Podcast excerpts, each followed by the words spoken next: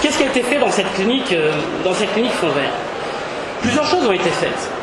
On est intervenu, je suis intervenu en amont au moment de la formation des membres du CHSCT, puisqu'on a intégré au sein de l'école professionnelle de la médiation et de la négociation, le PMN, dont Aïcha est la directrice, on a intégré un département en relations sociales où je forme les CHSCT, mais j'y intègre dans leur formation la notion de qualité relationnelle, c'est-à-dire on voit les choses différemment, autre que de rechercher la responsabilité d'un ou d'un autre tiers.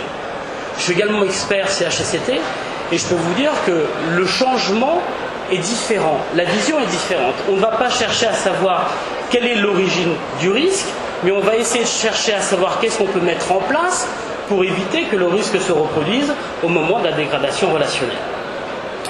Alors, lors de ces formations avec cette clinique, on s'est aperçu qu'il y avait euh, au bloc opératoire, il y avait des brimades qui avaient lieu.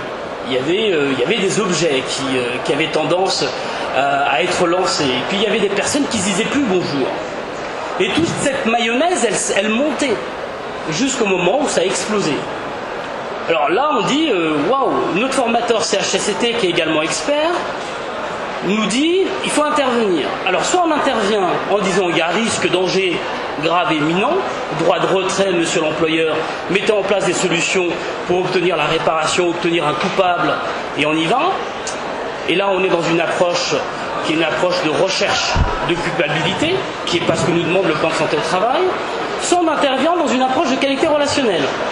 On va commencer donc par résoudre le conflit par le biais de la médiation et Jésus vous a expliqué, euh, Jésus et Jean-Louis vous ont expliqué le rôle du médiateur dans la résolution du conflit, mais on va également mettre en place des actions de qualité relationnelle, des permanences de médiation sur lesquelles les gens vont pouvoir venir discuter avec le médiateur des problèmes qu'ils vont rencontrer. Parce que souvent, quand on n'arrive plus à se dire bonjour le matin, alors c'est soit parce qu'on est vraiment fatigué et la veille on s'est couché très tard, ou soit on est pris par d'autres choses, mais ce n'est pas forcément la relation dans l'entreprise. Et certains psychologues vont nous dire ça c'est des risques psychosociaux. Non, c'est que j'en ai marre, j'en ai plein la tête et aujourd'hui j'ai pas envie de dire bonjour. Alors c'est des incivilités, peut-être, mais ce n'est pas des risques psychosociaux. Et alors là, le CHSCT, on me dit aussi, oui, mais le CHSCT, il est garant et il doit faire de la prévention le CHSCT doit proposer à l'employeur des solutions pensées et réfléchies.